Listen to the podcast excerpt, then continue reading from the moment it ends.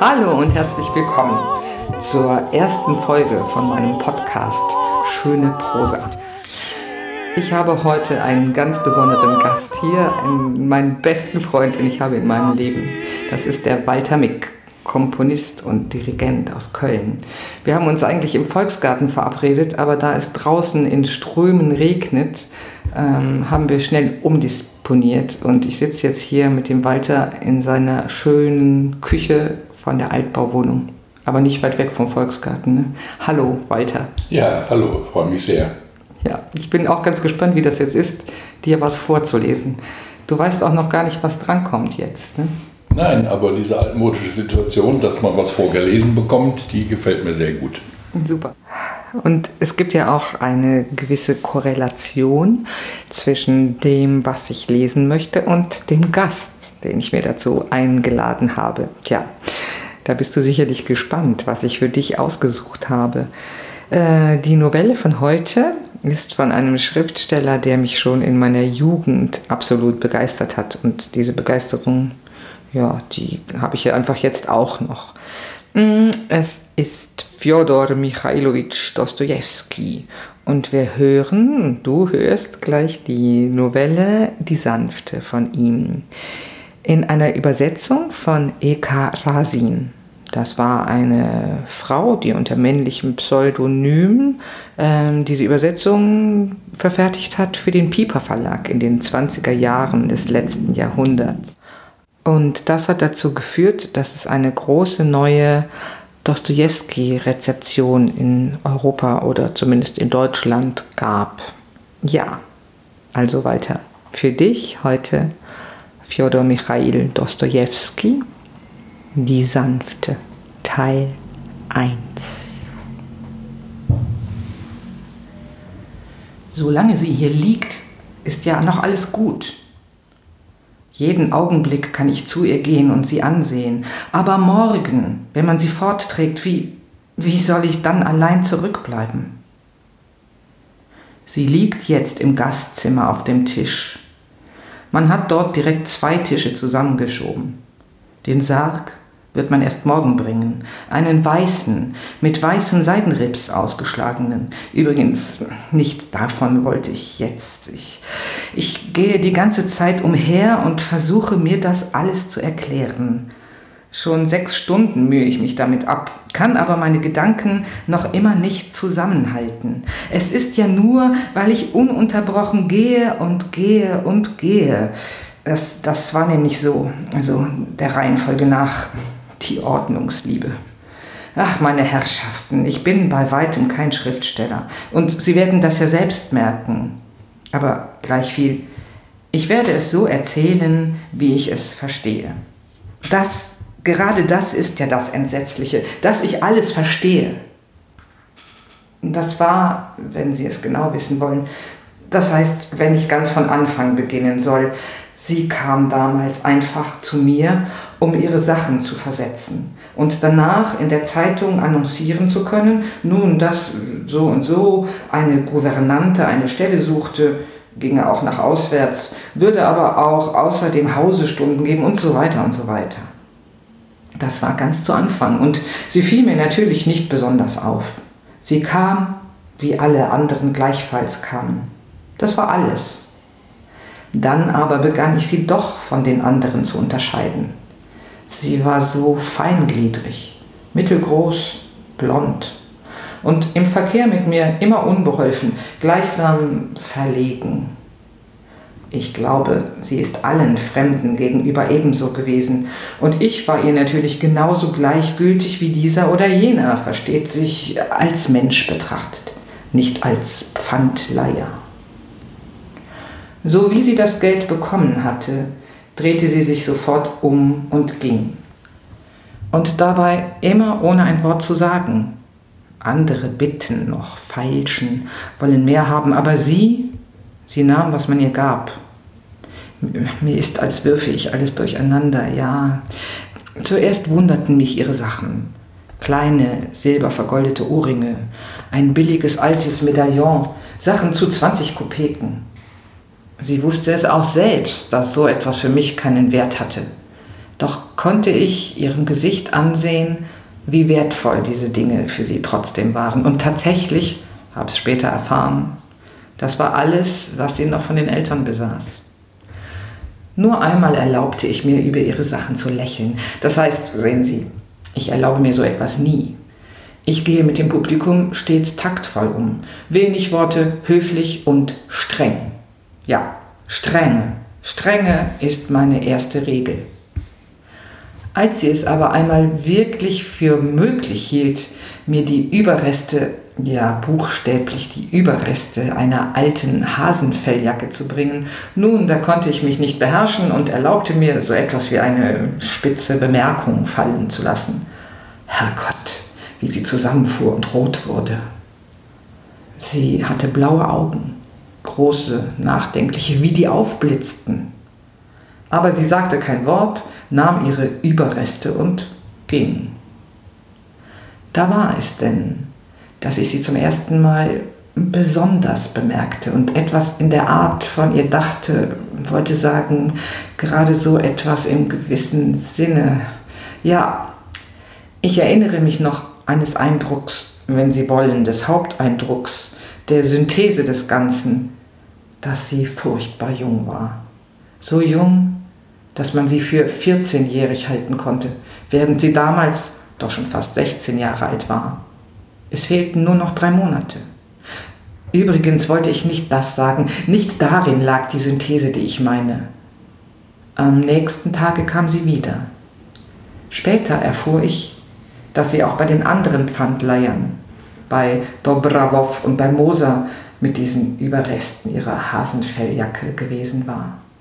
Die aber nehmen außer Gold überhaupt nichts an, haben sie nicht einmal zu Wort kommen lassen.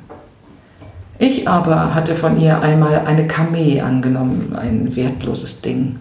Und als ich damals, nachdem es schon geschehen war, nachdachte, wunderte ich mich noch selbst darüber. Ich nehme doch außer Gold und Silber auch nichts an. Das, ich weiß es noch genau, war der zweite Gedanke, den ich mir über sie machte. Das nächste Mal, also nach Moser, brachte sie eine Zigarrenspitze aus Bernstein. Kein übles Dingelchen, so ein Liebhabergegenstand. Für mich aber wertlos, denn wir nehmen ja nur Gold, wie gesagt. Sie kam also wieder, nach der gestrigen Revolte. Ich empfing sie daher mit strenger Miene. Meine Strenge ist Trockenheit. Doch als ich ihr die zwei Rubel dafür gab, konnte ich mich nicht enthalten, ihr gewissermaßen, als ob ich gereizt wäre, zu sagen, ich tue es ja nur für Sie. Moser würde so etwas gar nicht annehmen. Die Worte für Sie betonte ich besonders und gerade so in einem ganz gewissen Sinne. Es ärgerte mich. Sie flammte wieder auf, als sie dieses für Sie hörte, schwieg aber, warf das Geld nicht hin, nahm's. Ja, ja, die Armut, wie sie aber rot wurde. Ich begriff, dass ich sie verletzt hatte. Als sie fort war, fragte ich mich, also ist dir dieser Triumph über das kleine Ding wirklich zwei Rubel wert, hä? Ich weiß, noch zweimal stellte ich mir diese Frage. Ist er's wert, ist er's? Und lachend bejahte ich sie. Wurde damals schon gar zu heiter. Aber das war kein schlechtes Gefühl. Ich tat's doch mit Absicht, mit Absicht. Ich wollte sie prüfen, denn mir waren plötzlich in Bezug auf sie gewisse Gedanken gekommen. Das war das dritte Mal, dass ich mir besondere Gedanken über sie machte. Nun, eben von da ab hat dann das Ganze begonnen. Selbstverständlich bemühte ich mich sofort, auf Umwegen Näheres über sie zu erfahren wartete auch mit besonderer Ungeduld auf ihr nächstes Erscheinen. Ich ahnte ja, dass sie bald kommen werde. Als sie kam, knüpfte ich ein liebenswürdiges Gespräch mit ihr an, natürlich ungemein höflich. Bin doch gut erzogen, habe gute Manieren. Mhm. Da erriet ich denn, dass sie gutmütig und sanft war. Gutmütige und sanfte Menschen widersetzen sich nicht lange Und wenn Sie auch nicht gleich sehr mitteilsam sind, so verstehen Sie doch nicht, dem Gespräch auszuweichen. Sie antworten wortkarg, aber Sie antworten. Und je weiter, desto mehr. Man muss nur selbst nicht müde werden, wenn einem an dem Gespräch etwas gelegen ist. Natürlich hat sie mir damals nichts gesagt. Auch das von den Annoncen in der Zeitung und alles Übrige erfuhr ich erst später. Sie annoncierte damals noch für ihre letzten Kopeken. Zuerst selbstverständlich ganz stolz. Gouvernante sucht Stelle, auch auf dem Lande. Angebote in geschlossenem Brief erbeten und so weiter und so weiter. Dann aber zu allem bereit, zu unterrichten, als Gesellschafterin nach dem Haushalt zu sehen oder Kranke zu pflegen, verstehe auch zu nähen. Und wie das so annonciert wird, man kennt das ja. Das wurde natürlich erst von Fall zu Fall anspruchsloser. Zum Schluss aber, als die Verzweiflung kam, da hieß es sogar, ohne Gehalt für Kost und Logis. Nein, sie fand keine Stelle. Da beschloss ich, sie noch einmal zu prüfen.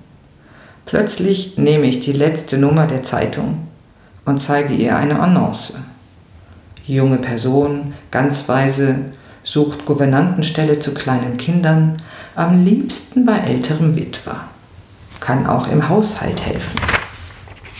Sehen Sie, sagte ich, die hat heute früh annonciert und zum Abend wird sie sicher eine Stelle gefunden haben. Sehen Sie, so muss man annoncieren. Wieder wurde sie feuerrot und wieder blitzten ihre Augen auf. Sie drehte sich sofort um und ging. Das gefiel mir sehr. Übrigens war ich damals schon sicher und befürchtete nichts mehr. Zigarrenspitzen wird niemand annehmen. Sie aber besaß selbst die nicht mehr. So war es denn auch. Am dritten Tage kam sie wieder, ganz bleich und aufgeregt. Ich begriff sofort, dass bei ihr zu Hause etwas Schlimmes vorgefallen sein musste, und so verhielt es sich auch in der Tat. Ich werde später erzählen, wozu es gekommen war. Jetzt aber will ich mich erst erinnern, wie ich ihr damals mit einem Mal imponierte, in ihren Augen wuchs. Und zwar fasste ich diesen Entschluss ganz plötzlich. Richtig, so war's. Sie, sie brachte dieses Heiligenbild, hatte sich entschlossen, es zu bringen. Ja, richtig, jetzt fällt es mir erst alles ein. Warten Sie, warten Sie, vorhin war ich ja noch ganz konfus. Jetzt aber möchte ich mich an alles wieder erinnern, an jede Einzelheit, jede Winzigkeit. Ich will die ganze Zeit meine Gedanken auf einen einzigen Punkt konzentrieren und kann es nicht. Aber diese kleinen Einzelheiten, diese Winzigkeiten, es war ein Bild der Mutter Gottes. Die Jungfrau mit dem Kinde, ein Familienerbstück, ein altertümliches. Die Verzierung aus vergoldetem Silber, Wert nun sechs Rubel etwa. Ich sehe, sie hängt an diesem heiligen Bild, versetzt es als Ganzes, ohne die silberne Verzierung abzunehmen. Ich fragte, ob es nicht besser wäre, man nähme das Silber ab. Dann könnte sie das Bild wieder mitnehmen, denn sonst ein Heiligenbild zu versetzen, das sei doch immerhin. Dürfen Sie es nicht annehmen als Pfand? Ist es Ihnen verboten? Nein, nicht, dass es verboten wäre. Ich meine nur, dass es vielleicht Ihnen selbst. Nun gut, nehmen Sie das Silber ab. Wissen Sie was? Ich werde es lieber nicht abnehmen. Ich werde das Bild dort in meinen Heiligenschrein stellen, sagte ich, nachdem ich einen Augenblick überlegt hatte, zu den anderen heiligen Bildern, hier hinter das Lämpchen. Seitdem ich mein Pfandgeschäft eröffnet hatte, brannte das Lämpchen bei mir Tag und Nacht vor diesem heiligen Schrein. Und nehmen Sie einfach zehn Rubel. Zehn brauche ich nicht. Geben Sie mir fünf. Ich werde es ganz bestimmt auslösen. Sie wollen nicht zehn, so viel ist es wert, fügte ich hinzu, da es in ihren Augen wieder aufblitzte. Sie schwieg. Ich brachte ihr fünf Rubel. Wissen Sie, wunderbar ist dieser Gedanke, wenn man schon nicht mehr zweifelt. Aber was ist mit mir los? Wohin gerate ich? Wenn ich so fortfahre, wann werde ich dann alles klar zusammenfassen, auf den Kern kommen? Schneller, schneller, es, es handelt sich doch gar nicht um diese Nebendinge, oh Gott.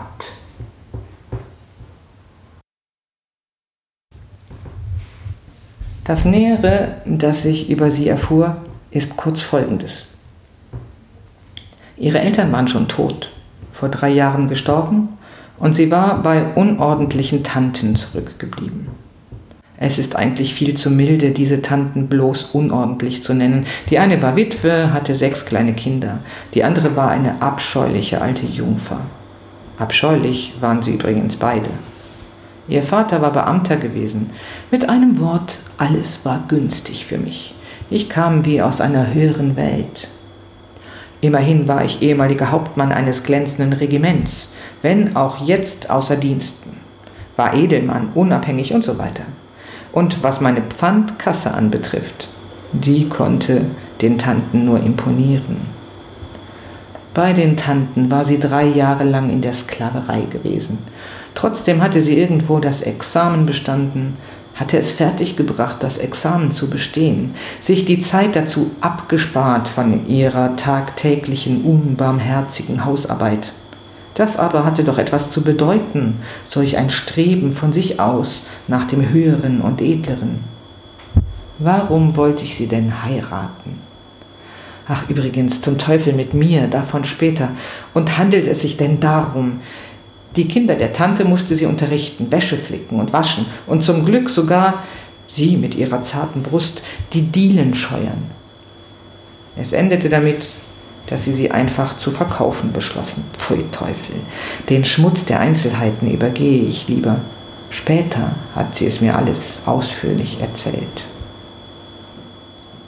Das alles beobachtete ein ganzes Jahr lang ein dicker Krämer aus der Nachbarschaft, aber kein gewöhnlicher, sondern einer, der zwei Kolonialwarenhandlungen besaß. Er hatte schon zwei Frauen unter die Erde gebracht und suchte nun die dritte. Da war denn seine Wahl auf sie gefallen. Er sagte sich wohl, sie ist still und sanft, in Armut aufgewachsen, ich aber heirate nur, um meinen verwaisten Kindern eine Mutter zu geben. Das alles wusste ich bereits, als ich meinen Entschluss fasste, nach einem Gespräch am Vormittag. Am Abend dieses Tages aber war gerade der Kaufmann zu ihnen gekommen und hatte aus seinem Geschäft ein Pfund Konfekt zu 50 Kopeken mitgebracht. Sie saß mit ihm im Gastzimmer. Ich aber rief Lucerja aus der Küche und sagte dieser, sie solle zu ihr gehen und ihr heimlich zuflüstern, dass ich an der Hoftür sei und ihr etwas sehr Wichtiges zu sagen wünschte. Ich war zufrieden mit mir. Überhaupt war ich an jenem ganzen Tage ungemein zufrieden. Und dort, an der Hoftüre, erklärte ich ihr, die allein schon deswegen ganz erstaunt war, weil ich, ein ihr sonst völlig fremder Mensch, sie plötzlich hatte rufen lassen, in Lucerjas Gegenwart, dass ich mich glücklich schätzen und es mir als Ehre anrechnen würde und so weiter und so weiter und so weiter. Zweitens, sie solle sich nicht über mein Verhalten wundern und dass ich an der Hoftüre und so weiter. Kurz, ich bin ein offenherziger Mensch, trage den Umständen Rechnung, und ich log nicht, als ich sagte, dass ich offenherzig sei. Nein, zum Teufel damit. Ich sprach doch nicht nur, wie es sich gehört und wie ein wohlerzogener Mensch, sondern auch originell. Aber das ist doch sehr wichtig. Wie? Ist es etwa eine Sünde, das zu bekennen? Ich will mein eigener Richter sein. Ich muss also pro und contra reden, und deshalb sei es gesagt. Auch später habe ich mich dessen immer mit Genugtuung erinnert, wenn das auch dumm war. Ich erklärte ihr damals unumwunden, ohne jede Verlegenheit, dass ich erstens nicht besonders talentiert, nicht besonders klug, vielleicht sogar nicht einmal besonders gut, ein ziemlich billiger Egoist sei, hab noch den Ausdruck behalten, hatte ihn mir unterwegs ausgedacht und war mit ihm zufrieden.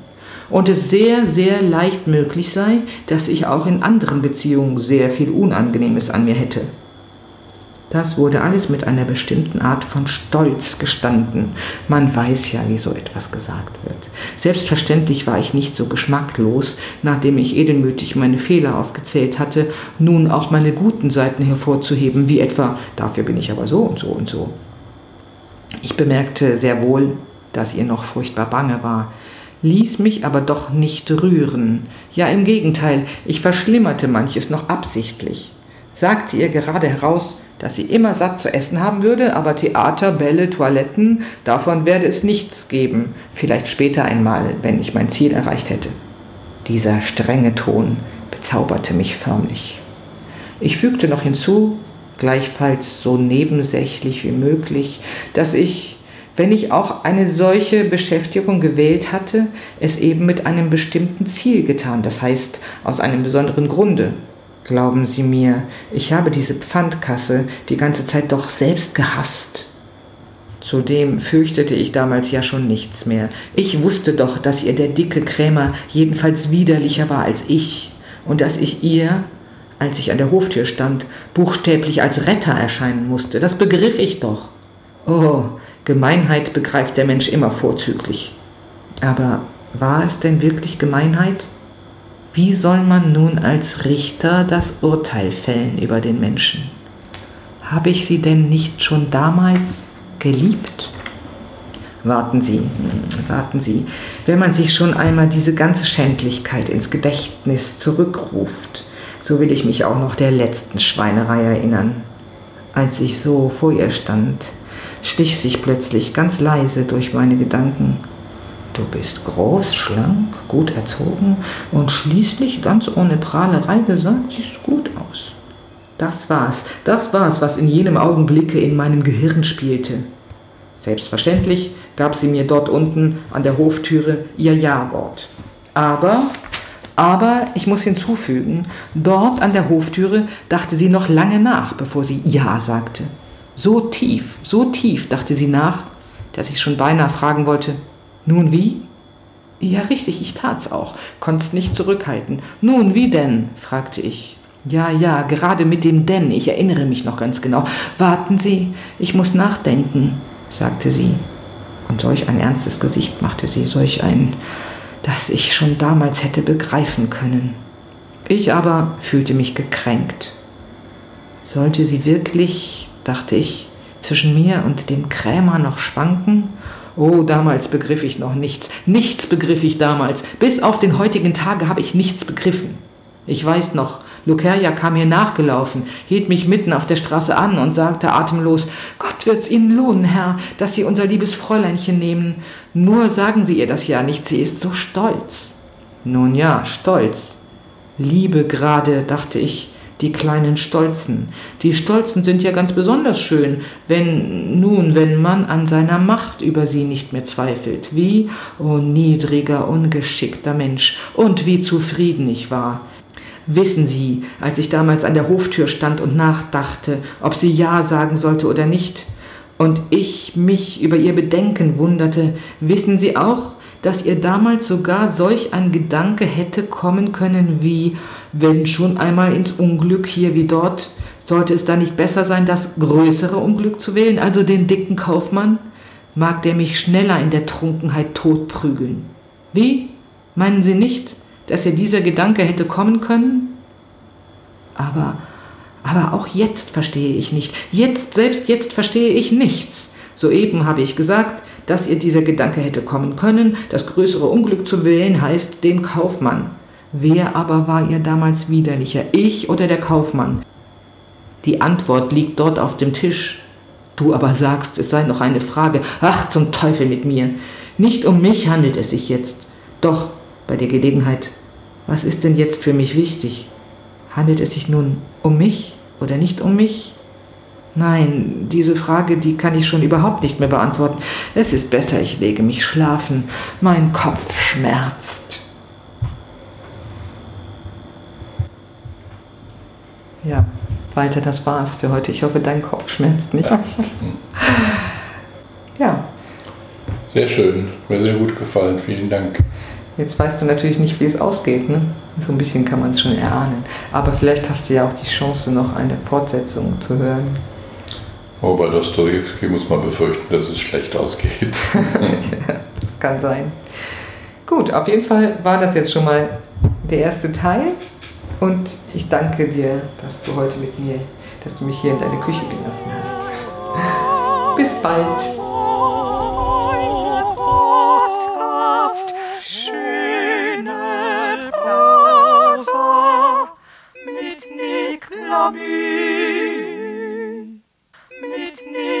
Amen.